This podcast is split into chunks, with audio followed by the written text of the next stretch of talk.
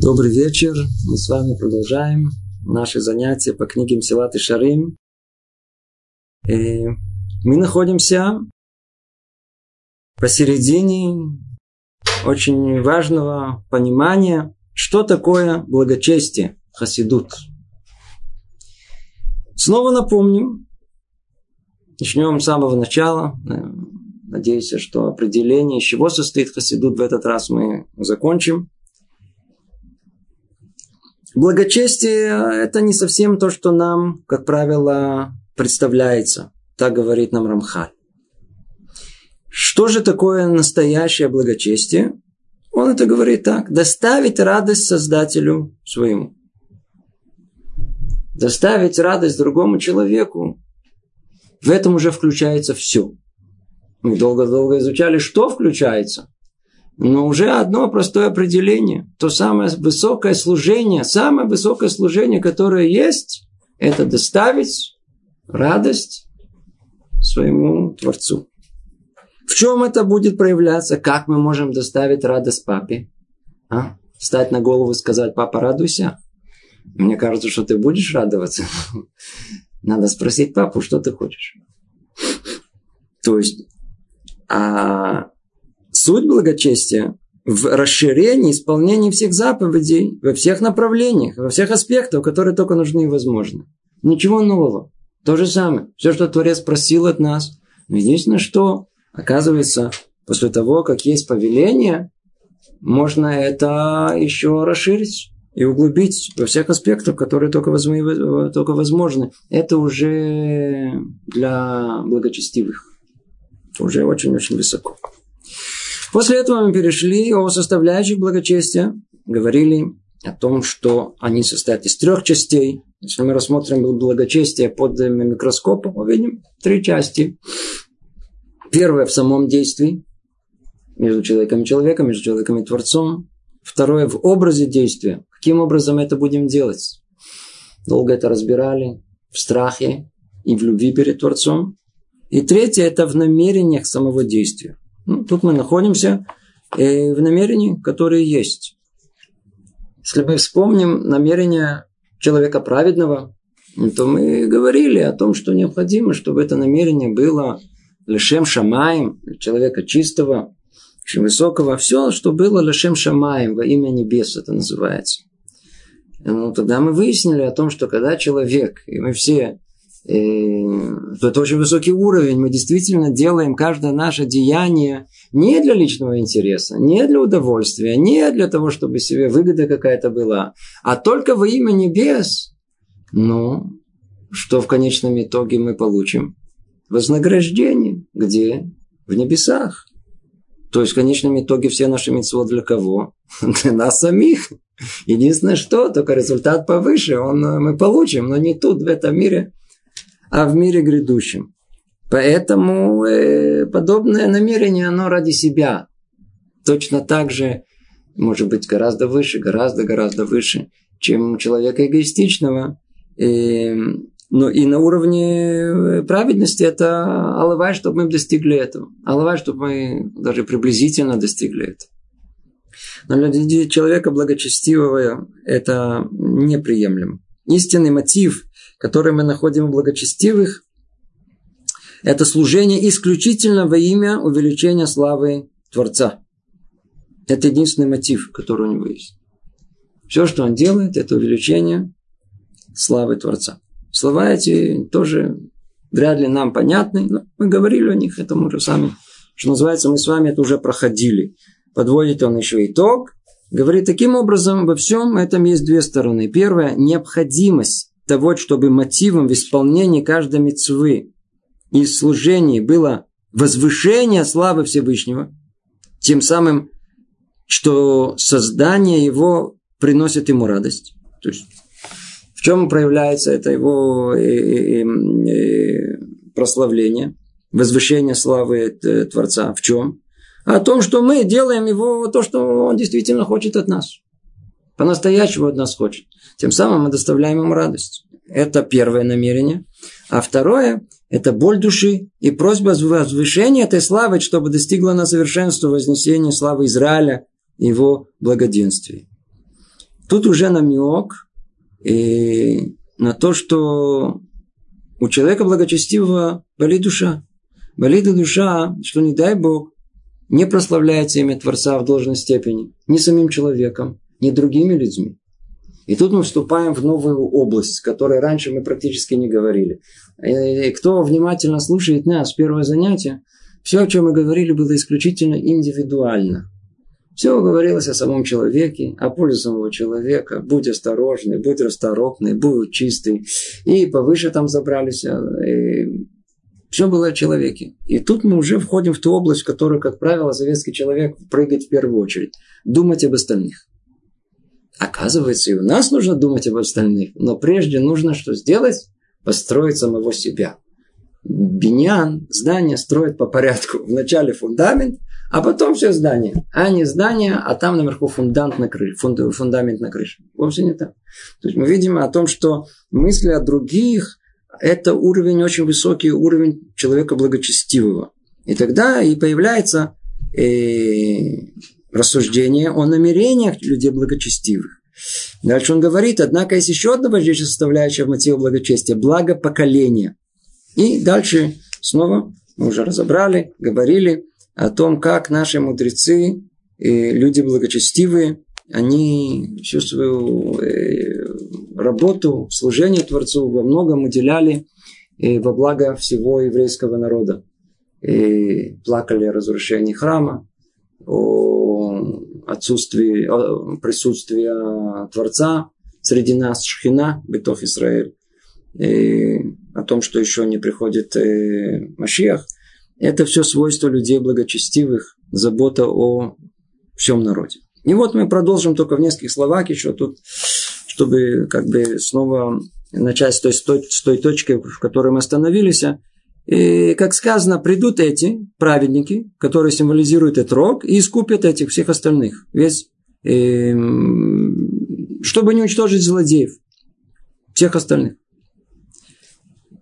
Именно такой духовный настрой и мотив служения людей благочестивых, такова их молитва, молитва за поколение, чтобы был искуплен тот, кто нуждается в искуплении, и чтобы вернулись к Всевышнему и раскаялись те, кто нуждается в раскаянии. И все это, чтобы оправдать поколение перед Всевышним. Тут мы находим, приходим к э, очень э, существенной составной части э, в целостности еврейского народа наши праведники. Мы их называем словом праведники, но, по-видимому, более точное слово какое? Благочестивые. То есть, мы уже будем придерживаться точной терминологии Рамхаля. Люди благочестивые. О чем они молятся? Они молятся, чтобы оправдать поколение перед Всевышним. Защитить его. И а откуда это возможно? Творец установил в мире интересные законы. Мы учились с вами недавно в Парашат Шаво, как и После того, как перешел Ишо вместе с еврейским народом через Иорден, когда они вступают в самом начале к, захвату Арс Исраэль, в этот день произошло много чудес. Одно из них, что весь народ переместился в горе Гризим и горе Иваль. И там они поклялись. Это событие очень-очень важное. Это был брит, союз с Творцом. Очень-очень важный. Его сравнивают с получением Тор. Почему? Там мы окончательно стали народом. Там мы оказались а, повязанными друг с другом. То есть взаимное поруча, поручительство у нас есть. Один теперь что-то наделал, все отвечают. С другой стороны, если один в беде, все остальные ему помогают. И в принципе столько, сколько еврейский народ, он жил согласно еврейским принципам, так оно всегда и было. Обратите внимание, если, если один Рабинович провинился, в принципе, до сегодняшнего дня, что за это, это работает до сегодняшнего дня. Рабинович один еврей провинился. Во всем мире винят всех евреев. Или в Израиле религиозный что-то наделал, обвиняют сразу всех огульно. Обратите, как это работает. Тысячелетия они не изменяются. А вот обратная сторона о том, что если одному в беде все ему помогают, это работает работала столько времени, сколько мы жили по-настоящему еврейской жизнью. В наше время уже это в меньшей степени, хотя мы видим, что людей даже светских, смотрите, как кто-то попал в плен, как все за него переживают. Обратите внимание, как это, это уникальное явление. Есть массу других народов тоже есть, попадает в плен, есть движение за это, но так, чтобы это весь народ стоял на, на, на голове или просил, и чтобы а, меняли на одного еврея, меняли тысячу других, это как-то мы не встречаем в мире. Что-то осталось это и в еврейском народе. Так вот, и это взаимное поручительство. И это позволяет праведнику, праведнику взять на себя колоссальную роль и защищать целое поколение. И просить за него, просить искупления, то есть за грехи поколения. И, ну, всем известен э, образ э, знаменитый э, заступника за, за евреев, э, который его защищал очень-очень хорошо. Как его звали? А? Раби Ицхак Мибердичев. Расскажу одну майсу, что просто было. Вспомнили, о чем речь идет. Она известна, наверняка все слышали. Однажды сидел Раби Лева Ицхак Мибердичев в забегаловке какой-то. Да? Ел, надо было поесть. Рядом сидела группа евреев. И, по-видимому, их деяния были не самые благочестивые. И один из них рассказывал о том, как э, он пошел на дело и как ему все это удалось. И он подробно рассказывал, как он забрался на дерево. С дерева он прыгнул на забор. С забора он забрался на окно и пролез в окно. И подробности рассказывает, как он ограбил какой-то дом. И Рабелев Исаак слышит это, и вдруг он встает и кричит, «Рибойна шелойлем, смотрите, какой благочестивый, какой великий еврейский народ. Еще не пришел Йом-Кипур, они уже исповедуются». И это называется искать схуд, искать э, оправдание э, даже людям самым э, низким, самым недостойным. Но это привилегия очень больших людей. Очень-очень больших людей. Дальше сказали мудрецы, и, и дальше он приводит еще несколько э, псуким, несколько высказываний. И, сказал он, ангел, мне, не бойся, Даниэль, услышаны были слова твои, я пришел из-за твоих слов. Что означает, что Гавриэль не, не мог вновь войти за завесу, и пока не возгласил оправдание Израиля. Ну, тут тоже намек на то, что и, и пророк Даниэль, он э, должен был просить за весь еврейский народ. То же самое сказано о Гедоне в книге Шуфтим. Иди с этой силы твоей, силы твоих слов и спасти Израиль от рук медиан. То есть Творец поручает дело спасения Гедону. И почему? Поскольку тот вступается в своей молитве за Израиль, за весь Израиль. А Творец, благословен он, благословен он, любит тех, кто любит Израиль. То есть чем человек больше любит Израиль, тем, в принципе, он больше получает роли для того, чтобы защитить, защитить этот Израиль. Что вам сказать, мы тут чуть-чуть касаемся. Эта тема сама по себе. Мы, мы могли бы тут сидеть не одно занятие на, на, на, на этой главе. Но мы очень быстро тут идем. Но это не, не, на, не по нашему уровню. Но тут, например, разбирается вопрос, который их многих-многих интересует. А кто, кто должен быть предводитель? Кто должен быть руководитель в еврейском народе? Кто он должен быть? Его должны выбирать по популярности, по умению обдурить всех остальных, по наличию более ловких э, советников, как, как, как должно происходить. У нас есть очень точно ясные критерии. Во все времена и э, главой еврейского народа были мудрецы, самые праведные люди. Самые праведные люди. Это были глубокие старцы, полные мудрости, полные опыта жизненного, которые знали, как вести и в какую сторону вести весь еврейский народ. И как они выбирались, и как это происходило. Чем больше любит человек Израиль, тем больше делает святой благословен он для этого человека, поручая ему важную миссию. Это истинные пастыри Израиля, очень желанные Всевышнему. Люди преданные своему народу, те, что ищут его благополучие и стараются привести к нему всеми путями. А, очень интересно. У нас есть точно ясный критерий. Человек может быть лидером, может быть вождем своего народа только тогда, когда он стопроцентно предан одному единственному благополучию своего народа. Пользу принести своему народу. ничего от себя, ничего для себя. Человек, который действительно во имя всего э, народа. И вообще э, мы знаем, что всех наших э, пастырей, как тут перевели, выбирали не так, как выбирают вообще в мире. Как выбрали Мошерабейну? Что пишет Мидраш, который объясняет, чем удостоился Машера Бейн и всех людей, для того, чтобы он э, оказался самым таким... Не, не, нет пророка в мире, как Машера Бейн. Ничего подобного в мире никогда не было до него и после него. Он оказался царем израильским по той причине, что рассказывает Мидраш, что однажды, он, когда он пас овец своего тестя, то он увидел, что одна овечка куда-то убежала. И он пошел по ее следам и увидел, что она убежала далеко попить. То он понял, что он не уследил. И оттолкнули овечку. И ей пришлось искать э, питье в другом месте. И он пожалел, он понял, что она побежала далеко. Что он сделал? Он взвалил ее на свои плечи и отнес ее назад в стадо. Сказал Творец, если ты пожалел маленькую овечку, то ты сможешь и понять целый народ. То же самое рассказ есть и о царе Давиде. Царь Давид то же самое, когда он выводил свою, видите, это слово пастырь, паства, тут очень подходит, они были пастухами, а они, он выводил стадо, то у него был определенный порядок. Вначале он давал, он, он разделял всяких, э, все, все стадо на несколько частей.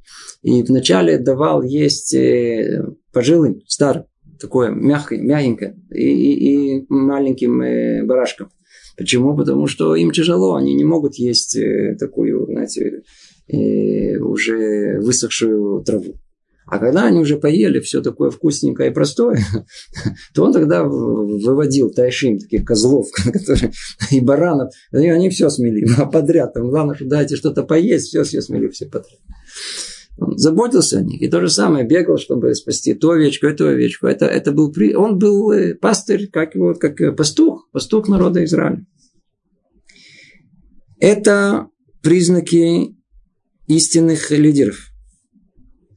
Преданные своему народу, который ищет его благополучие и старается привести к нему всеми путями. Они всегда закрывают собой пролом в стене, молясь за свой народ, чтобы отменить тяжкий приговор и открыть ему врата благословения. Тоже массу рассказов о наших праведниках, которые, которые стояли днями, постились. И... Э, а мир, он нам непонятен. Совершенно непонятен. Все причины следственные связи, которые мы видим в этом мире, они очень-очень обманчивы. Почему кто-то побеждает, или кто-то спасается, или наоборот, есть война, и есть разруха, и мы не видим, почему это происходит. Основной мир – это мир духовный. И все, что происходит, и вся борьба, которая есть, кто за кого и кто кого побеждает, происходит в мире духовном. Как следствие, есть и в мире э, материальном.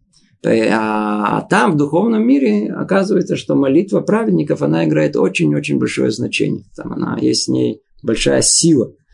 Поэтому и их обязывают к тому, чтобы они защищали свой народ. А если они это не делают, то к ним приходят претензии, как, например, примеры, которые дальше приводят. Именно такой смысл сказанного о первосвященнике в трактате Макот. Нужно было им, первосвященникам, просить милосердия, для их поколения не просили. О чем речь идет? Мы знаем о том, что удивительная вещь. А если э, еврей убил другого э, бежгага, непреднамеренно, да, сорвалось что-то, не заметил и попало ему в голову, он ее убил. То он должен был убежать в Ирмиклад, называется, в город-убежище. И там находиться до, до того времени, пока Коин Гадоль не умрет. Ну, теперь, обождите секундочку, тут, тут есть проблема. Они будут там сидеть и ждать только, когда наконец-то умрет Коин Гадоль. Большой Коин, когда умрет. Что делали мамы этих э, Коаним? Они ходили в эти Аремиклад и кормили кормили этих э, э, убийц, чтобы они не молились о том, чтобы, чтобы их сыновей, они, иди знай, их молитва может подействовать. Они так сильно молятся. И каким-то образом Медат один, мера правосудия, она пристукнет их э, сыновей. До такой степени. Спрашивает там э, в Талмуде, э, Талмуд спрашивает, а что их молитва этих негодников может повлиять на таких праведных людей. Они, это был Коин Гадоль, надо только под это. Коин Гадоль. Ответ да, может быть. Почему? Потому что Коин Гадоль должен молиться за прегрешение всего еврейского народа. И даже если он это делал, вполне возможно, что это не делал достаточно. Поэтому действительно молитва этих преступников может их э, прибить. Или еще сказано там, из-за человека, который задрал, задрал лев на расстоянии трех парса от Раби Шобен Леви, три дня не появлялся у него пророк Илья. Ну, Раби Шобен Леви, нам тяжело представить, кто он был такой. Да, это был один из величайших и святейших людей, которые когда-либо были. У него он находился все время, он говорил с пророком Ильяу. Что это такое, ну, объяснять не будем. Но он говорил с кем-то, кто тут в этом мире не живет. И вот исчез на три дня пророк Ильяу. Почему? Оказалось, что на расстоянии три парса, это около 12 километров, а задрал лев человека.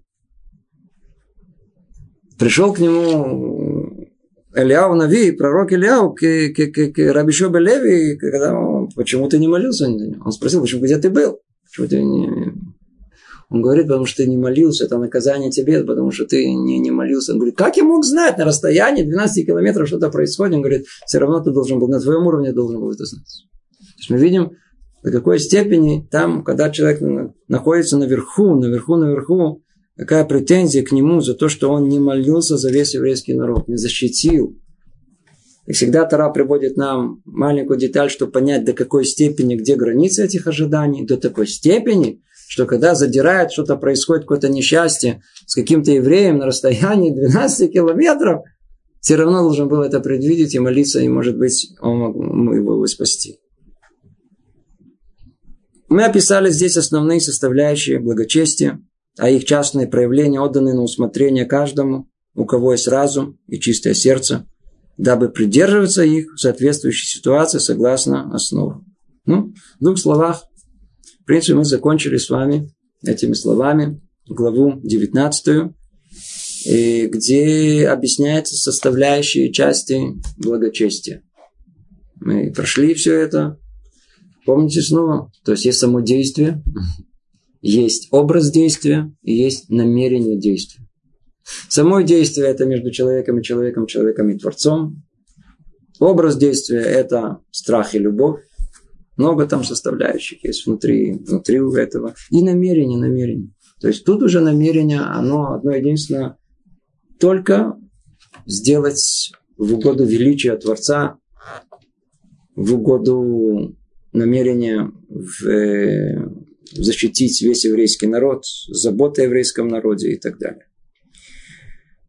Это уровень людей благочестивых. Закончилась глава 19, и переходим к главе 20. Глава 20, она сама по себе необыкновенно интересна. Почему? Она называется «Весы благочестия». То есть, как взвешивать на них свои поступки. Речь идет о чем? Речь идет о понятии очень высоким под названием хасидут благочестия. И вот в этом понятии благочестия, которое есть, оказывается о том, что исполнить благочестие, быть человеком благочестивым, оказывается совсем, совсем, совсем непросто. Когда мы разбирали с вами первый этаж праведности, там такого не было. Обратите внимание. На первом этаже там по-простому. Будь осторожен, не принеси себе вред. Будь расторопен, но принеси себе хоть какую-то пользу. И знай, что в обоих этих составляющих надо быть чистым так, как Творец хочет от нас. Бум, построили себя. Это начало. Все, там никаких весов нету.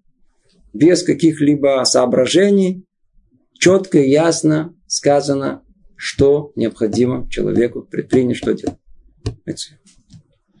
Как только доходим до второго этажа, хасидут, о, тут уже сложнее.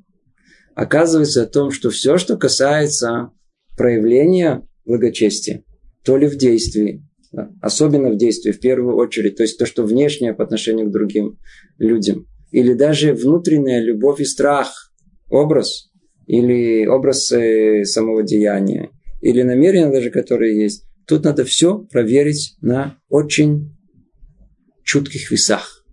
чтобы было все в аптекарской веса, чтобы была, была чувствительность, что мы делаем. Почему?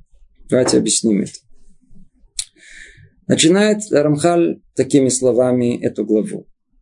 Теперь необходимо объяснить, как правильно взвешивать поступки с точки зрения требования благочестия. И это очень важно. Смотрите, когда говорит и Рамхаль, очень важно, икар мы од мы од, вегу инян икари мы од мы од. Когда Рамхаль такое говорит, это значит, надо остановиться, понять. Это действительно очень важно. Очень важно. И знай, это самая трудная работа в благочестии. Продолжает он. Так как она очень тонка, ибо здесь открываются большие возможности для дурного начала, и потому столь велика опасность. И то, что касается обязаловки, ну, все, ну, знаем, это нельзя делать, это делать, делать чисто, все нормально. Там все ясно, понятно. Как только Творец дает самому человеку понять и углубиться в что Творец от нас хочет, что-то добавить из себя, тут опасность колоссальная. Тут, тут, тут, тут, тут Ецарара просто сидит. Вот тут Ецарара и находится. Там у нас ну, Ецарара. У нас Ецарара, он сидит, без, бездельничает. У нас мы и так в земле находимся. Не надо ему ничего искать. Ецарара, он там, где благочестивый подтолкнуть его куда-то не в ту сторону, не в то благочестие. Так, чтобы оказаться, называется хасид шоте. Знаете, такое понятие хасид шоте. Слышали? Есть э, э, глупый благочестивый. Э, пример, например, самый вопиющий, это когда идет хасид около речки, вдруг слышит «спасите, спасите», и он убегает оттуда. Спросили, что ты убежал? Он говорит, это была женщина, которая кричала. Ну и что? Он говорит, нельзя дотрагиваться до женщины, что я прыгну ее, это не скромно. Это называется хасид шоте. Есть ацалат хаим, надо спасать человека. Тут нету никаких э, правил, кроме одного единственного, прыгай и спасай. Спасать человека надо. После этого уже не надо к ней касаться. Что ты после того, как она уже осталась жива, что ты к ней касаешься? Нет, а то отстань от уже. Это уже, это уже не надо делать. Когда надо ее спасти? Надо ее спасти. Это называется хасид шоте. То есть мы можем оказаться в положении, когда дурное начало и может отдалить от человека многие добрые дела. Как будто они дурны. И приблизить его к множеству грехов, как будто они великие заповеди. То все может перевернуться. И это рара, он может, как только человеку что-то дозволено самому, это вещи неопределенные, даны сердцу человека, там Ветерара может черное сказать белое, на белое черное. Не знаю, непонятно, чем все, все, все закончится. И теперь, обратите внимание на эти слова, насколько тут э, э, он, он, он, он кричит тут. Это очень важно, осторожно. Это самая трудная работа и так далее. Почему? Потому что благочестие – это вершина. И тут нас поджидает самый большой соперник Ецарара. И он нам не даст добиться этой вершины. Наоборот, мы, мы, мы, э, правило простое у нас в жизни есть. Чем выше ты забрался, тем э, дальше лететь вниз. Тем сильнее стукнешься. Ниже упадешь. Так, колоссальная опасность. Это первая проблема. Вторая проблема о том, что так как речь идет о людях благочестивых, которые находятся на верхушке общества всего, то их благочестие это не только их личная жизнь. От этого зависит еще и жизнь порой всех остальных людей вокруг. Вокруг праведника, истинного человека, благочестивого хасида, всегда находится массу людей, которые зависят от него. Как в прямом смысле, так и в переносном. Поэтому его промашка в понимании, что, есть такое, что такое э, благочестие, оно чревато опасностью для всех, не только для него одного. Поэтому он говорит, насколько это важно, насколько это осторожно. Это тонкое дело. Осторожно. Дальше он продолжает говорить. И действительно, человек может достичь успеха. То есть точности в этой оценке только при соблюдении трех условий. Теперь он нас не оставляет без решения этой проблемы. Он нам сказал, ребята, осторожно, тут есть проблема, вас поджидает огромное-огромное испытание как только вы сами начнете решать, где, где ваше благочестие применить. Что поможет? Когда вы соберетесь оценить э, э, меру э, благочестия и применить ее в жизни, то надо соблюсти три условия. Первое. Сердце его должно быть прямым настолько, насколько это возможно.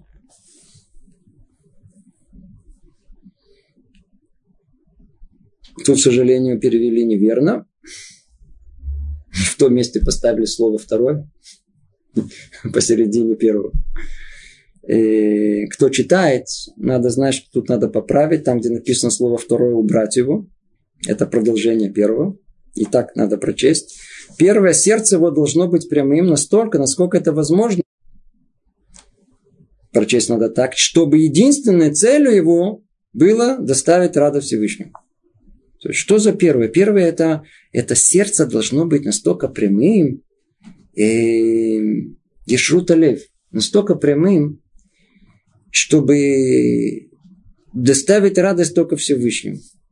Смотрите, человек может делать действительно деяние для того, чтобы доставить радость Всевышнему. Но может быть чуть-чуть и себе. Себе тоже можно. Почему бы нет? Чуть-чуть жене, я знаю, там дедушка, бабушка будут тоже рады. А что такое?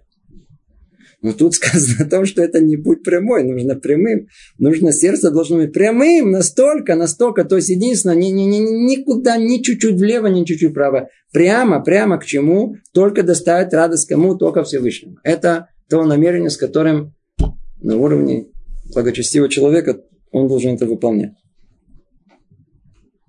Это первое. Второе.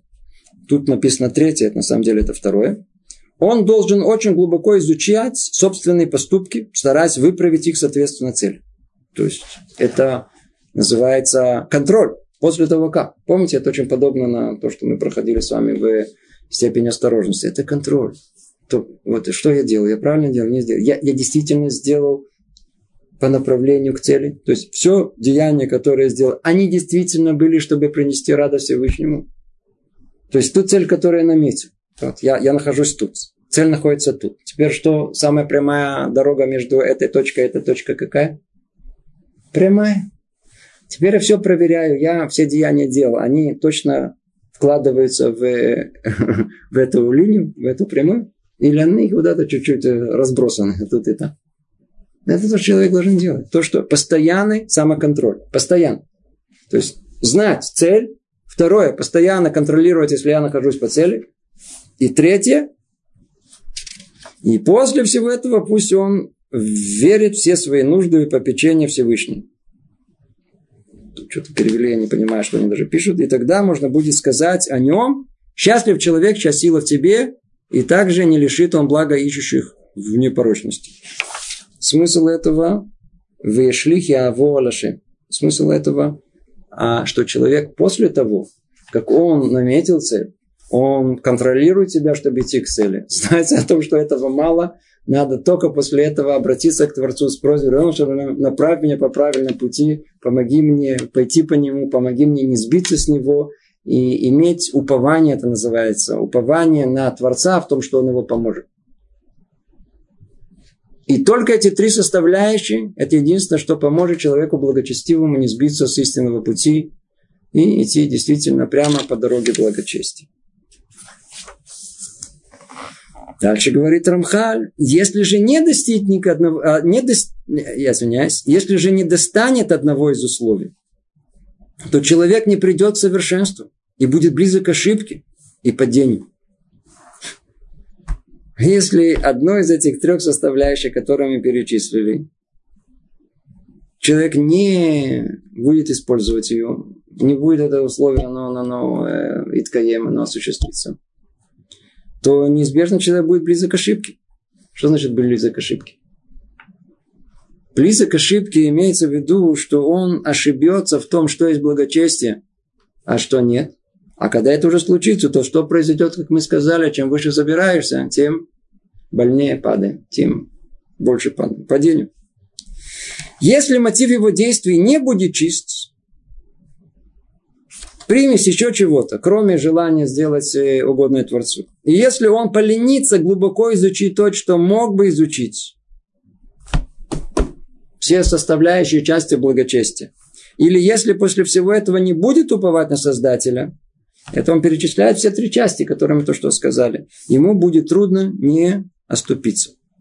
Но если он исполнит, как положено, все три условия, цельность мысли, глубокое изучение и упование, тогда на самом деле будет идти своим путем уверенно и не случится с ним ничего дурного.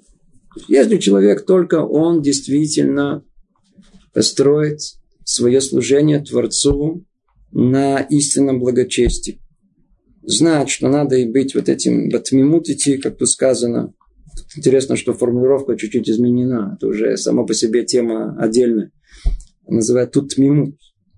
Это и цельность человека. И когда он идет по прямой дороге и не сбивается с пути ни вправо, ни влево, и второе, это когда он постоянно следит за собой, самоконтроль и юм. И третье – это упование. Упование на Творца, что Творец поможет ему. И тогда, когда есть эти три составляющие, тогда на самом деле будет идти своим путем уверенно, и не случится с ним ничего дурного. Тогда можем действительно знать, что это его путь, и по этому пути он дойдет до вершины своей. И об этом сказала Хана в своем пророчестве. Кто знает? Хана, которая пришла к Эли в храм, в, в Эли, в то место, где он находился, и, и там сказанные слова от имени Шмуля, стопы, то есть пути благочестивых своих охранит он. То есть пути благочестивых Творец хранит. Кто истинно благочестив, то Творец его хранит. И царь Давид также сказал в псалмах, не оставит он благочестивых своих, вечно охраняемы будут они. Есть еще одна интересная вещь. Оказывается о том, что э, э, как мы молимся в молитве. В конце первой части молитвы, что там у нас сказано, интересно, три составляющие охраны нас. Ну, что говорится? Озер, Умашия, Умаген.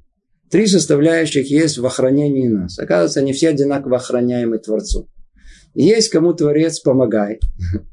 Есть, есть, есть э, э, кого спасает, а есть кого Маген изначально охраняет. Это подобно, смотрите, человек с улицы, его тоже полиция охраняет. Но только она охраняет уже после того, как его побили. То есть его ограбили, то, то после этого может позвонить, сказать, ой, меня это там -то произошло, приезжайте приедут, э, дадут ему ощущение, что все-таки его защищают. То есть его, его, его, его что-то ему что-то запишут, все, все скажут, и будем искать обидчика. Но иногда мы видим, там едет э, глава правительства. Смотрите, три джипа вперед за ним, три джипа после него. Тут подступить, туда ему в морду не дадут. Там есть охрана до того, как это маген. То есть не все одинаково охраняемы. Мы видим о том, что для праведников, особенно таких, которые, они как у Авраама Вину, который был полон благочестия, открыт для всех. Для него Творец дает ему особенную щит, ограду. Да. Поэтому называют Маген Авраам. Его необходимо его защитить. Почему? Он открыт для всему. Такому Творец должен его больше защитить. То, что сказано, кто истинно идет по пути благочестия, Творец его охраняет особенным образом. Да, то есть три джипа впереди, три с другими, отборные войска. Следует осознать, дальше говорит нам э, Рамхаль, что вещи, относящиеся к благочестию, нельзя судить поверхностно. Необходимо глубоко изучать их, стараться понять, куда простираются последствия поступков. Вот сейчас мы подобрались уже к самой сути. И э, в чем проблема с благочестием? Проблема о том, что мы можем сделать это благочестие, но не к месту и не к времени. И не рассчитаем, не рассчитаем на этом, на весах разума своего, и последствия нашего благочестия, благочестивого поступка. Иногда поступок сам по себе выглядит добрым. Все нормально. Но его дурные следствия обязывают отказаться от него. А тот, кто совершает, совершит его, будет грешником, а не благочестивым. Все наоборот. Все, все, все может перевернуться. Все. Человек может нанести своим благочестием колоссальный вред и себе, и другим. Пример самый вопиющий, который можно привести, дает нам Рамхаль сразу же на место. Бум. Вот возьмем, к примеру, поступок Гидали Бенахикама. Ну, я думаю, что вы сразу об этом примере подумали. Кто такой был Гидаля бен Ахика?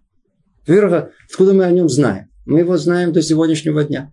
Сразу же после Роша Шана нас ждет пост. Какой пост? Его нас так и называют. Пост Гидалья. Что это за гидалья? Мы иногда постимся, не едим, и не знаем даже из-за кого, о чем речь там идет. Оказывается, в одном слове история страшная произошла. Во времена к концу первого храма, когда храм, в принципе, уже был разрушен, и большинство еврейского народа уведено в Вавилон, то остатки еврейского населения в Иудее, вокруг Иерусалима, они по наставлению царя получили своего наместника. Царь Вавилонский повелел, чтобы Гедаля бен Ахика, что он был праведник, один из самых великих, который остался на территории там э, Иудеи, чтобы он был э, предводителем, был наместником как бы этого места, руководил этими остатками евреев. И, но, сожалению, его праведность, она перевернула судьбу всех находящихся там. Что произошло? Был там еще один человек, которого звали Ишмаэль. Вот этот Ишмаэль, он э, позавидовал э, Гидали бен Ахика. Он считал, что он более достойный, чтобы быть предводителем. Он захотел власть захватить. Был там человек, который, Йоханан бен Корех, который знал о намерениях этого злодея и пришел и рассказал Гидали бен Ахикам. Он в своей праведности слышали, что у нас есть законы Лашонара, законы злословия. Он говорит, почему ты злословишь об этом человеке? Он э, не захотел слушать. Не хотел, что произошло. Тот сделал заговор, задумал его убить. А праведный и благочестивый Гидаля бен не хотел слушать об этом. Почему? Он сказал, что это лошонара. Чем все закончилось? Самым страшным последствием. В один прекрасный день пришел с большим, со своим отрядом Ишмаэль, убил на месте Гидалю бен Ахикама, убил всех окружающих вокруг него, посланников царя, тем самым он не только прикончил всех, всех, которые могли хоть как-то хранить остатки еврейского народа там, вызвал огромный гнев царя, который просто послал войско, который разогнал до конца все, что там осталось еврейского, до конца, до конца, все было искорчевано, практически не осталось там ничего еврейского после этого события. Вот так пишет об этом Рамхаль. Теперь, когда мы знаем э, канву события, теперь э, прочтем очевидно, что только из-за великого благочестия, чтобы не подозревать Ишмаэля и чтобы не слушать злословия, сказал он Йоханану бен Коре, Кореху, ложь ты говоришь об Ишмаэле. Ты клевещешь, клевещешь. И к чему это привело? К тому, что погиб сам, и был рассеян Израиль, и погас последний уголек. То есть, последняя еврейская жизнь в земле Израиля. Интересно, что Писание возлагает на него вину за гибель евреев, как будто это он их убил. Как объяснили наши мудрецы, в трактате Нигда слова пророка Ирмияу так говорит, и останки, и останки всех людей, убитых рукой Гидали. Что за убитых рукой Гидали? Гидали кого-то убивал? Его убили. Обратите внимание, это последовательно у нас по всей Таре. Как только речь идет о человеке праведном, благочестивом наверху, малейшее намерение, которое у него есть неправильное, для него чревато самыми плохими последствиями. Это первое. Второе, ему приписывают, как будто он сам это сделал. Как будто сам сделал. Теперь пройдитесь по всей Таре, где описываются прегрешения наших великих э, праотцов. И, а э, мудрецы говорят, они это не сделали. А почему тогда им это приписывают? А потому что даже малейшая которая мысль, которая не была у нас не, не совсем э, прямая, которая у них была, привела к этому, есть какое-то приучастие к этому, значит им приписывается вообще, что они это все и сделали. Как тут? Как будто сам Гидаля бен он убил всех остальных. Его убил. Но из-за того, что он неправильно рассчитал на этих весах меру благочестия своего, о, Ему приписали, как будто он всех остальных убил.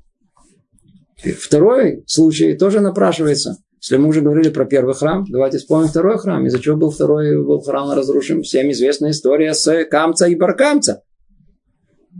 Там был один такой Камца, вообще мы забыли, даже не знаем кто, но был Баркамца, которого обидели. Его э, каким-то образом, не будем все это рассказывать, он попадает на одну свадьбу, и оттуда его с позором выгоняют в присутствии мудрецов. И мудрецы не, не протестовали против этого. Он обозлился на всех, сказал, я вам покажу. Что он сделал? Он не поленился. Смотрите, куда только человека приводит гнев. Он не поленился поехать к императору Римской империи, и сказать ему, евреи взбунтовались. Он говорит, чего, что ты мне рассказываешь, я ничего не получил. Он говорит, смотри, проверь. Он говорит, а как? Ну смотри, это я же изнутри, я же знаю, не взбунтовались. Он говорит, а, да. Я говорю, я тебе дам совет проверку. Давай, пошли с, э, со мной, э, со мной овечку. Да.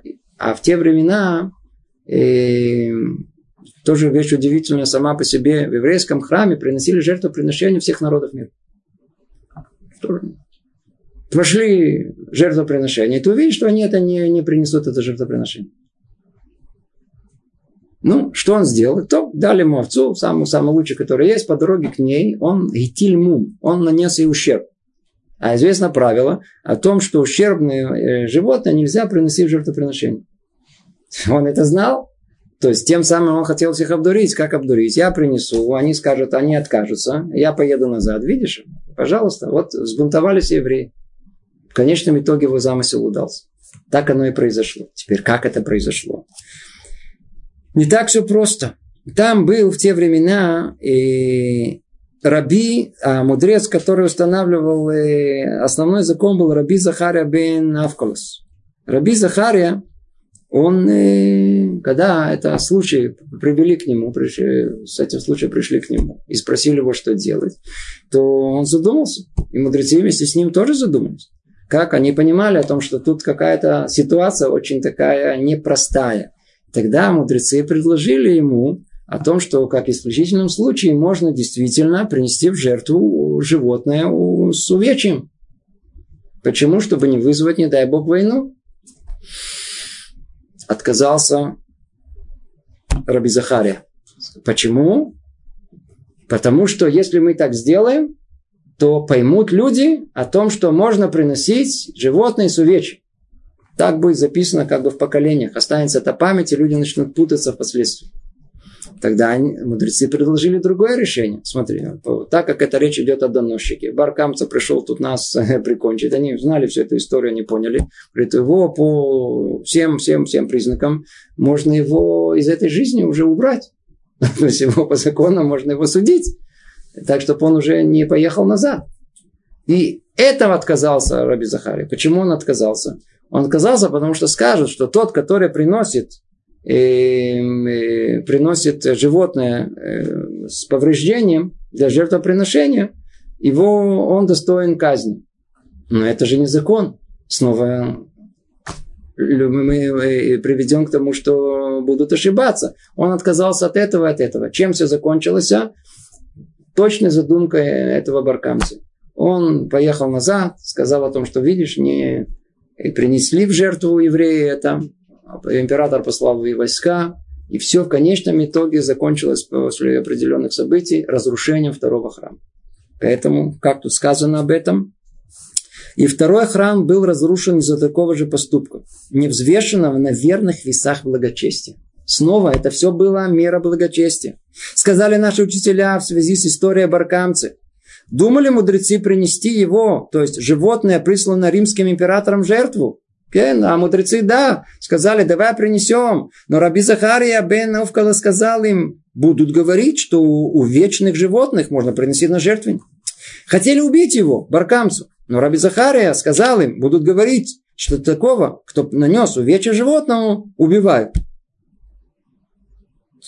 Не дал. Не так, не так. Все из меры благочестия.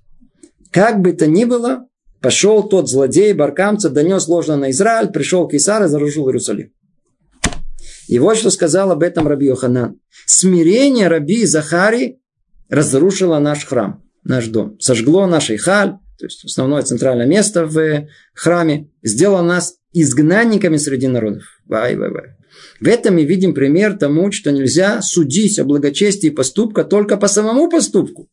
Если мы посмотрим прямо на месте и случай с, с э, э, Раби Захария, и случай с э, Гедалия бен Ахикамом, каждый из них, если посмотреть только э, в узкую щелочку события, великое дело, он повел себя как человек праведный, благочестивый, который только может быть.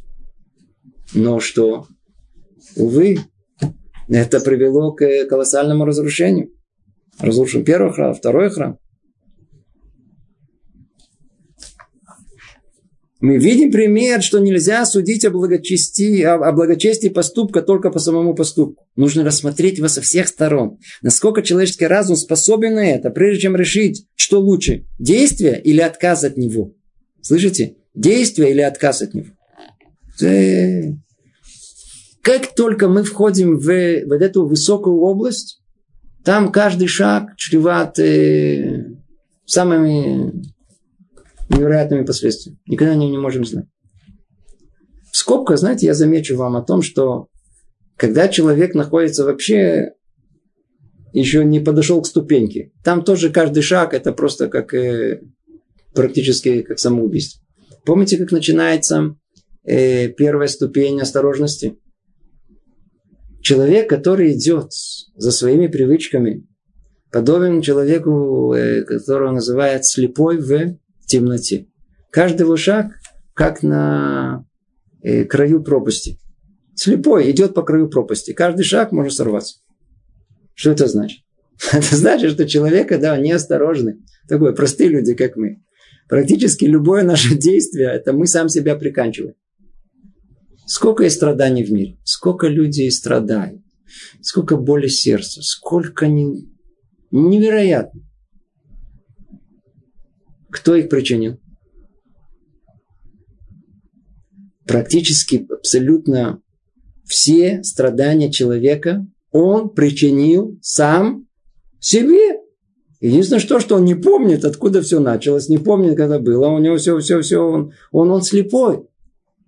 Человек слеп, не видит, не видит себя совершенно, не видит, что он приносит все, все проблемы мира, он себе сам приносит, своими руками делает. Никто ему ничего не делает. Все сам своими руками.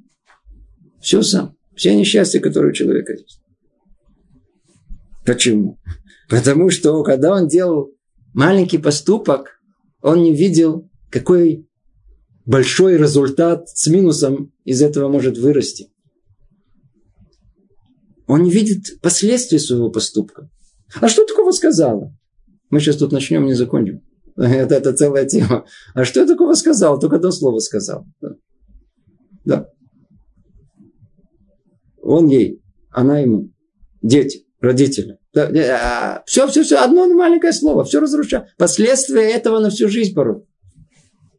Поэтому человек, видите, в двух состояниях когда он находится на самом низком уровне, и когда на самом высоком уровне каждое его действие необдуманно, чуть-чуть, чуть-чуть, чуть-чуть, ни туда, ни сюда, иди знать, чем все закончится. Все может... Естественно, на совершенно невозможно их сравнивать, но по, по, по подобию принцип такой же, о том, что каждое движение не туда упал еще, еще может принести огромный вред. Естественно, это, это как, это как и на заводе, на заводе. Простой слесарь сделал какую-то ошибку в э, процессе, я знаю, какой-то э, одной детали. Какой ущерб? 5 долларов. Директор сделал ошибку. 5 миллионов. это, это, это только единственная разница между ними, которая есть. Но то же самое, то и другое, малейшая ошибка, пш, ущерб. Большой-большой ущерб. Большой ущерб. И то есть, что мы видим? Это не только для благочестивых, как принцип сам, что надо быть человеком осмотрительным. Мы говорили это еще на уровне человека осторожности. Кто не осторожен, он приносит себе вред.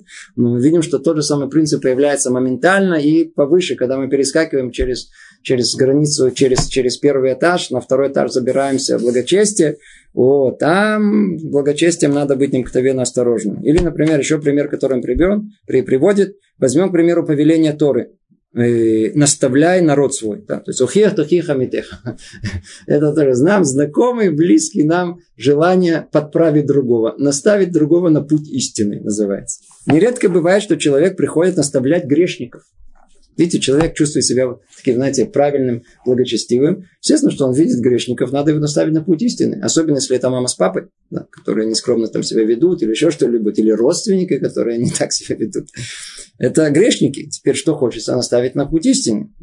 Приходят наставить грешников а и что они делают? Делают это в таком месте или в такое время, когда его слова не будут услышаны и станут для грешников лишь поводом еще больше распоясаться в своем злодействе, осквернять имя Всевышнего и добавить к неосознанному греху осознанно еще более тяжелое преступление. Работай, что вам сказать? Звонит один человек и говорит, послушайте, что мне делать?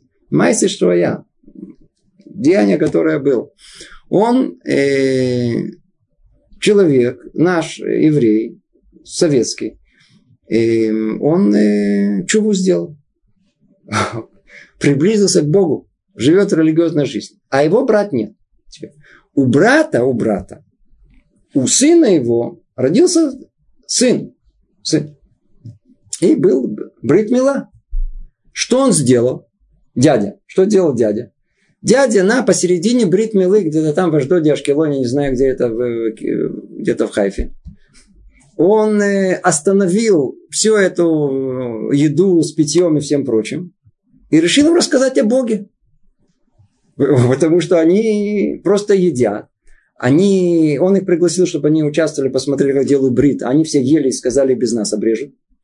Он почувствовал, что они недостаточно э, на уровне духовном и, по-видимому, погрязли в грехах, он решил их наставить на путь истины. И он стал им рассказывать о Боге, о том, как надо участвовать, что такое бритмила, и что надо. Его там стащили, он чуть не подрался с братом своим. Он говорит, они со мной не разговаривают. Но я же правильно повел. Я же должен был рассказать. Скажите мне, что после этого произошло? Теперь все восхваляли имя Творца? Даже те, которые были нейтральные, они не говорят, вот, вот видите, а, придурки. Это не, не нормальные люди, фанатики. Не с кем говорить. Все нормально. Это есть осквернение меня Творца. Но намерение какое было? У, самое лучшее. Я вам не скажу, что благочестивое, это не относится к благочестию. Я просто привел пример о том, что там на уровне благочестия там гораздо все хуже. Но у нас это не меньше мы можем за свои глупости и необдуманности мы можем такое накрутить. Опять же, самых благих намерений. Каких, на первый взгляд, и внешне благочестивых. То в таких ситуациях благочестие что молчание? Вы видите, что он говорит?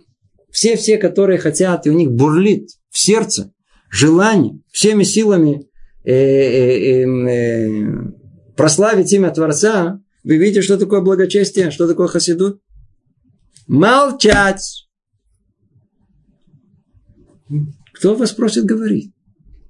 Есть люди, которые очень хотят всем рассказать, но они не умеют говорить. Кроме того, что они не понимают даже, что говорят. Иногда человек станет, хочет сказать что-то, начинает говорить, всего смотрит на, на, на, на третье слово, он уже, уже, уже не связал с первым. А уже не говорю о том, что он это не может остановиться. Знаете, люди, которые начинают говорить, они уже не могут остановиться, потому что они не могут закончить мысль. Выставил себя на посмешище и весь иудаизм на посмешище. Он представитель. С кипой забрался на трибуну. В таких ситуациях благочестие Молчать. Молчать, молчать, молчать. Надо чуть. Молчание – это вообще хорошая вещь. Представьте себе о том, что в нужный момент жена промолчит. Благочестивая жена.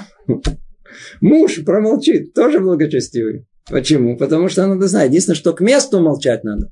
Вся проблема, что когда надо сказать, у нас как будто рот воды набрался, не можем выдавить из себя ничего. Но когда нужно молчать, нужно молчать.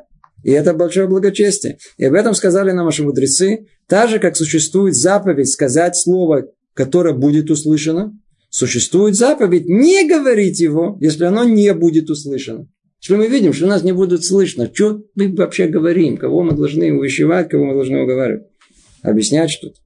Ясно, что каждый человек обязан стремиться навстречу исполнению заповеди и стараться присоединиться к тем, кто исполняет ее. Однако, иногда это может породить ссору И во всем этом будет больше умоления заповедей и осквернения имени Всевышнего, чем освящения его. Вот э, то, что мы говорим. В подобных случаях, как это очевидно, благочестивый обязан оставить заповедь и не гнаться с ним. Оставьте, не надо, не надо, не трогайте ее. И сказали наши мудрецы о левитах, из-за того, что они знали, что награда несущего ковчег велика, оставляли стол, семисвечники, жертвенники, и все бежали к ковчегу за наградой. И перепирались друг с другом. Я буду держать, держать здесь. Нет, я буду держать здесь. Драка началась. Из-за этого они теряли голову, и шкина, присутствие Всевышнего э, поражало их. Надо знать о том, что благочестие – это вещь э, очень-очень, которой надо с огромной степенью осторожности подходить. Малейшее отклонение от этого прямого пути неизбежно ведет к ошибке и к падению, как сказал нам Рамхан.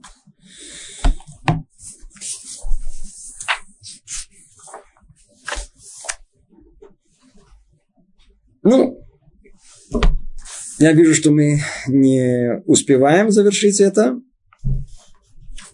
Это мы, мы следующий раз продолжим и завершим эту тему, э, тему 20 главы о той самой, о тех самых весах, весах э, благочестия, на которые надо взвешивать очень осторожно каждое наше благочестивое деяние, не дай Бог, чтобы это не перевернулось, и вы совсем неблагочестивы. Ну, всего доброго. Привет из Иерусалима.